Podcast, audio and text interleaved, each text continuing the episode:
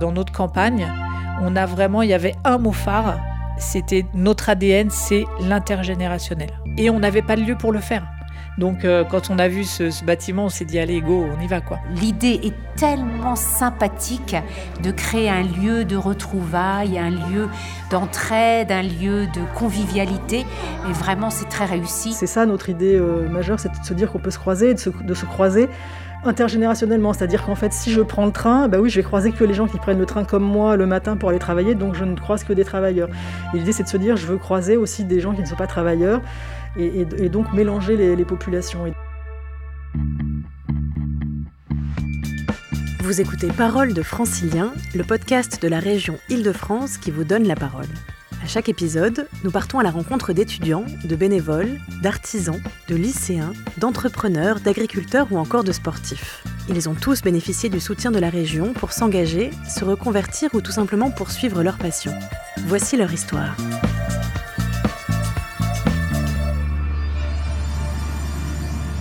Ah, c'est sur la gare Mais la gare, euh, le café ou la gare euh, de tram Le café. Ah, le, café, Par contre, on l'a utilisé. Ah, tu m'as dit que tu voulais aller goûter où? Café. Alors, pourquoi tu veux aller au café Un cookie. Un cookie. Enfin, c'est un endroit où on se sent bien, c'est cosy, on a un peu l'impression d'être comme à la maison. Donc, on voit un peu mieux que la maison quand même, pour être honnête. voilà, c'est hyper agréable d'avoir un endroit où on peut aller un peu euh, n'importe quelle heure, le matin, à la sortie de l'école, euh, un peu plus tard le soir, euh, tout ça, donc ça c'est super. Et les personnes à l'intérieur, on sent le côté aussi, euh, enfin moi je suis assez sensible au côté local, produits locaux, bio, je trouve que c'est une très bonne idée, donc on essaye d'y aller un peu pour, pour que ça, ça reste ouvert. Non, non, et puis le bâtiment est beau. Hein. Ah, c'est très beau. Face aux multiples défis écologiques, sociaux et urbains, la question de l'aménagement durable du territoire est au centre des préoccupations de la région Île-de-France. Au quotidien, des questions clés se posent. Comment favoriser la transition écologique tout en répondant aux besoins des franciliens en termes de logement, d'emploi et de services? Comment permettre l'émergence de projets responsables, utiles et porteurs de sens? Et plus globalement, comment répondre aux besoins du présent sans compromettre la capacité d'action des générations futures? Pour accélérer la transition, la région Île-de-France a débloqué pour 2023 un budget de 207 millions d'euros. Objectif soutenir l'accès au logement, les initiatives d'urbanisme transitoire et réhabiliter jour après jour les équipements publics préexistants. À travers ces actions, la région donne ainsi la priorité à la transformation et à la revitalisation de son territoire. Un territoire qu'elle souhaite tout simplement pérenne et agréable à vivre. Plus spécifiquement, la région a lancé ces dernières années l'AMI Friche, l'appel à manifestation d'intérêt pour reconquérir les friches franciliennes. Ainsi, à Saint-Ouen par exemple, en Seine-Saint-Denis, une ancienne friche logistique a été transformée en jardin partagé refuge de biodiversité, ou encore à Loge en Josas, dans les Yvelines, des terres agricoles ont été remises en culture afin de créer une ferme de maraîchage. Puis, il y a le dispositif urbanisme transitoire, soit l'exploitation d'espaces vacants pour y développer des activités hybrides, solidaires et inclusives. Enfin, dès 2016, le dispositif 100 quartiers innovants et écologiques a été lancé. Objectif soutenir et développer, notamment grâce à un budget de plus de 250 millions d'euros, des quartiers exemplaires, conçus différemment, écologiquement responsables, sûrs et agréables, offrant emploi, logement, transport et services. Jusqu'à présent, 75 lauréats ont été désignés, transformant sur l'ensemble du territoire 2908 hectares et assurant la construction à terme de 92 500 logements.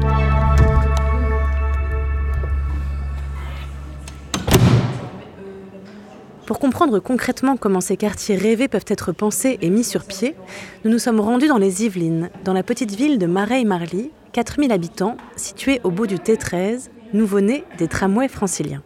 Ici, un quartier innovant et écologique, valorisé par la région Île-de-France à hauteur de 300 000 euros, a été établi et tout juste inauguré.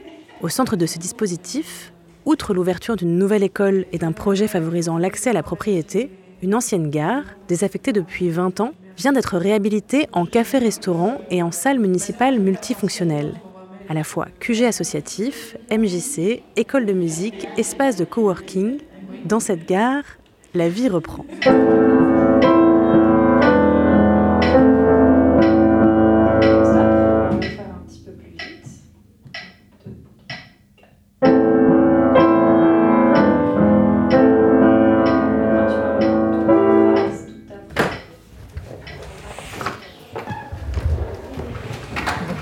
Premier étage. Alors, euh, c'est des salles qui peuvent être faites alors plutôt euh, tablées activité calme. C'est pas une salle de sport, même s'ils y font un peu du yoga et de la gym, mais l'objectif c'est salle de, pour des cours de musique ou pour des professionnels qui viennent louer une salle pour faire une réunion ou pour des jeunes qui veulent se, réunir, mais c'est plutôt des salles de, travail avec des, bureaux et des chaises. On est au premier étage au-dessus du café.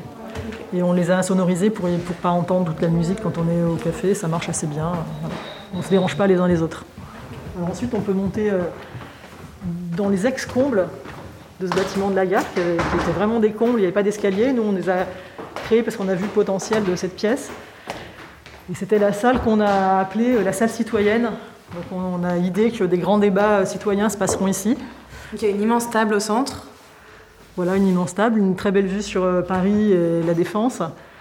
Et de l'autre côté, on voit une très belle vue sur notre école, euh, notre école primaire et, le beau cèdre qui est devant. Voilà. Euh, c'est une salle euh, qui nous semble propice à la réflexion et aux idées intelligentes qui sortent. Par une journée d'hiver, nous poussons donc la porte du café de la gare.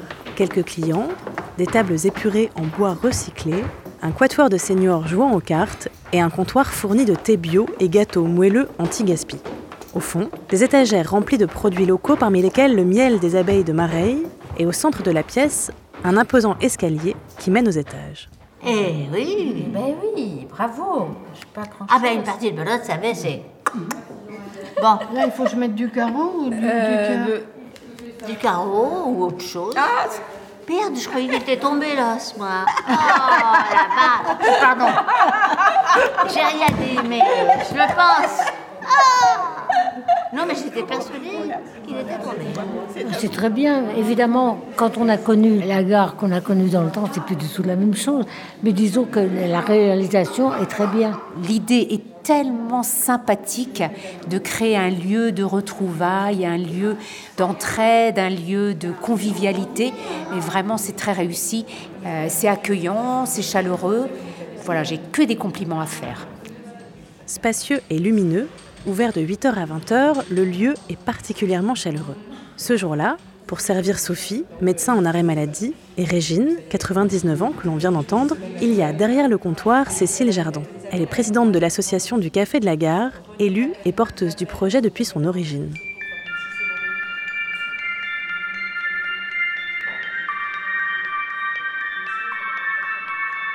Depuis 2014, euh, euh, ben, on travaille à essayer de faire quelque chose de cette gare qui a été abandonnée par la SNCF, qui a été euh, murée pendant des années. Et donc on l'a rachetée avec la ville en 2017. Et on a commencé, on a trouvé l'architecte en 2018 et on a commencé à faire les travaux en 2020 en plein Covid. Et voilà, donc c'est pour ça que ça nous a pris un peu de temps. Et l'objet, ça a été, après plusieurs réflexions, plusieurs pistes différentes, on s'est arrêté sur un principe de rez-de-chaussée avec un café euh, associatif. C'est l'idée que ça rassemble le, village en fait et que c'est là qu'on vienne discuter, échanger. Euh. Le seul lieu qu'on avait avant, c'était la sortie de l'école, mais la sortie de l'école, maintenant qu'il n'y a plus école le samedi, bah, du coup on croise plus personne et en fait on se rencontre pas.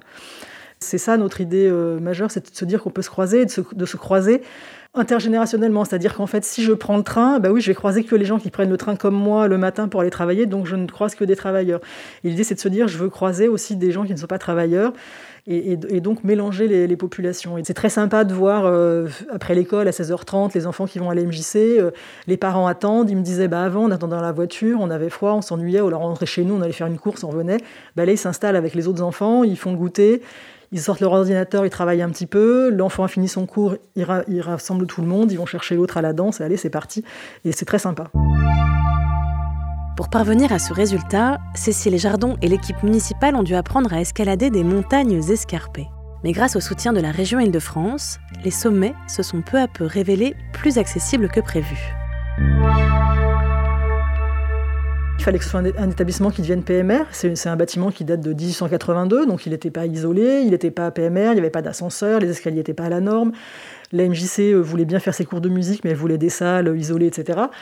Donc la ville avait défini un budget de plusieurs centaines de milliers d'euros, mais euh, qui était quand même encore juste. Euh, et, heureusement, grâce à la région, à l'appel à projet du 100 la, la région pouvait nous, subventionner à hauteur de, de 30% de l'opération.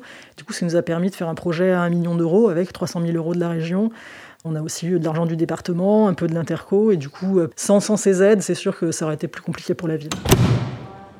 Boulotte. Ah.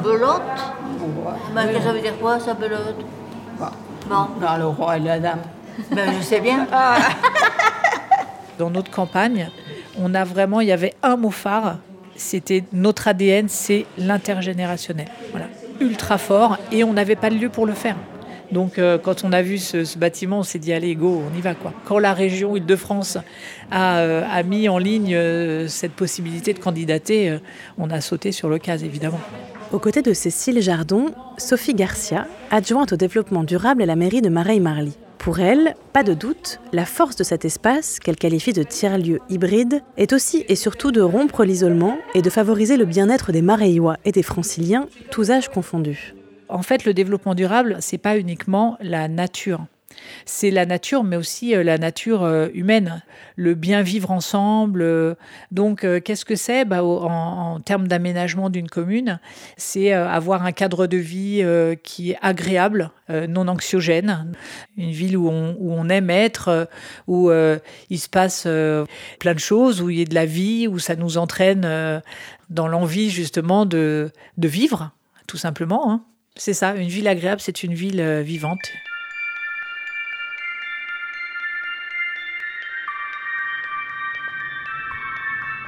Moi, je ne savais pas qu'il y avait un tram qui arrivait ici. Sincèrement, je ne savais même pas qu'il y avait une ville qui se nommait euh, Marly. Marie Marly ouais. Nous, on travaille là, on est dans la rénovation.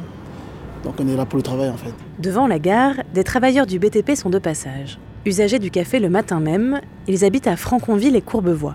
Ce jour-là, ils découvrent la ville et confient hors micro et avant de partir qu'ils se verraient bien vivre ici. Ici, c'est propre. Euh, il suffit d'avoir son petit appartement et sa petite voiture. Il y a des personnes qui euh, sont sympas. Enfin, on a pris un café tout à l'heure là, il y a des personnes. Euh, c'est vrai, c'est un peu vieux, mais c'est sympa. Vous allez prendre une tram là Ouais. Au revoir, Au revoir, allez. Depuis son inauguration le 10 décembre, les habitants se réjouissent de l'aboutissement de ce projet d'ampleur. Nouveau repère dans la ville, le Café de la Gare permet non seulement de rompre l'isolement, mais c'est même désormais un lieu de convergence internationale. À l'heure du goûter, une mère et sa fille, tout juste arrivées de l'étranger, se présentent. Je m'appelle Charlotte, euh, j'ai 44 ans. Ça, c'est ma fille, Lou, elle a 13 ans.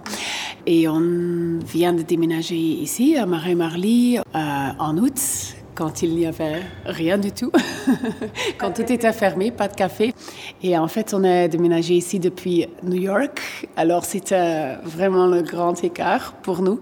Et euh, oui, on était très ravis quand ce café euh, est venu ici. Et en fait, euh, c'est très pratique parce que mes filles font des cours de piano ici en haut. Il est très beau, certainement. Euh, je crois aussi que enfin, tous les meubles sont aussi euh, faits de manière oui, recyclée. Mais aussi, euh, c'est vrai que normalement, on ne se rencontre pas aussi facilement dans un petit village comme Marais-Marly. Et ici, c'est plus facile. En repartant et en faisant le tour de la petite commune de Marais-Marly, nous croisons Juliette, 11 ans, et son frère Raphaël. Le café de la gare, le connaissent-ils? Et quel serait selon eux le café idéal? Micro ouvert, ils ne tardent pas à répondre. Au café de la gare, euh, oui, je vais y aller souvent, si j'ai de la monnaie avec moi. Peut-être s'il y a quelque chose à manger. J'aimerais bien manger euh, des biscuits, euh, biscuits avec du lait. J'aimerais bien manger des pains au chocolat et croissants sans gluten. On n'en trouve pas beaucoup pour moi, le café idéal, euh, il serait jaune.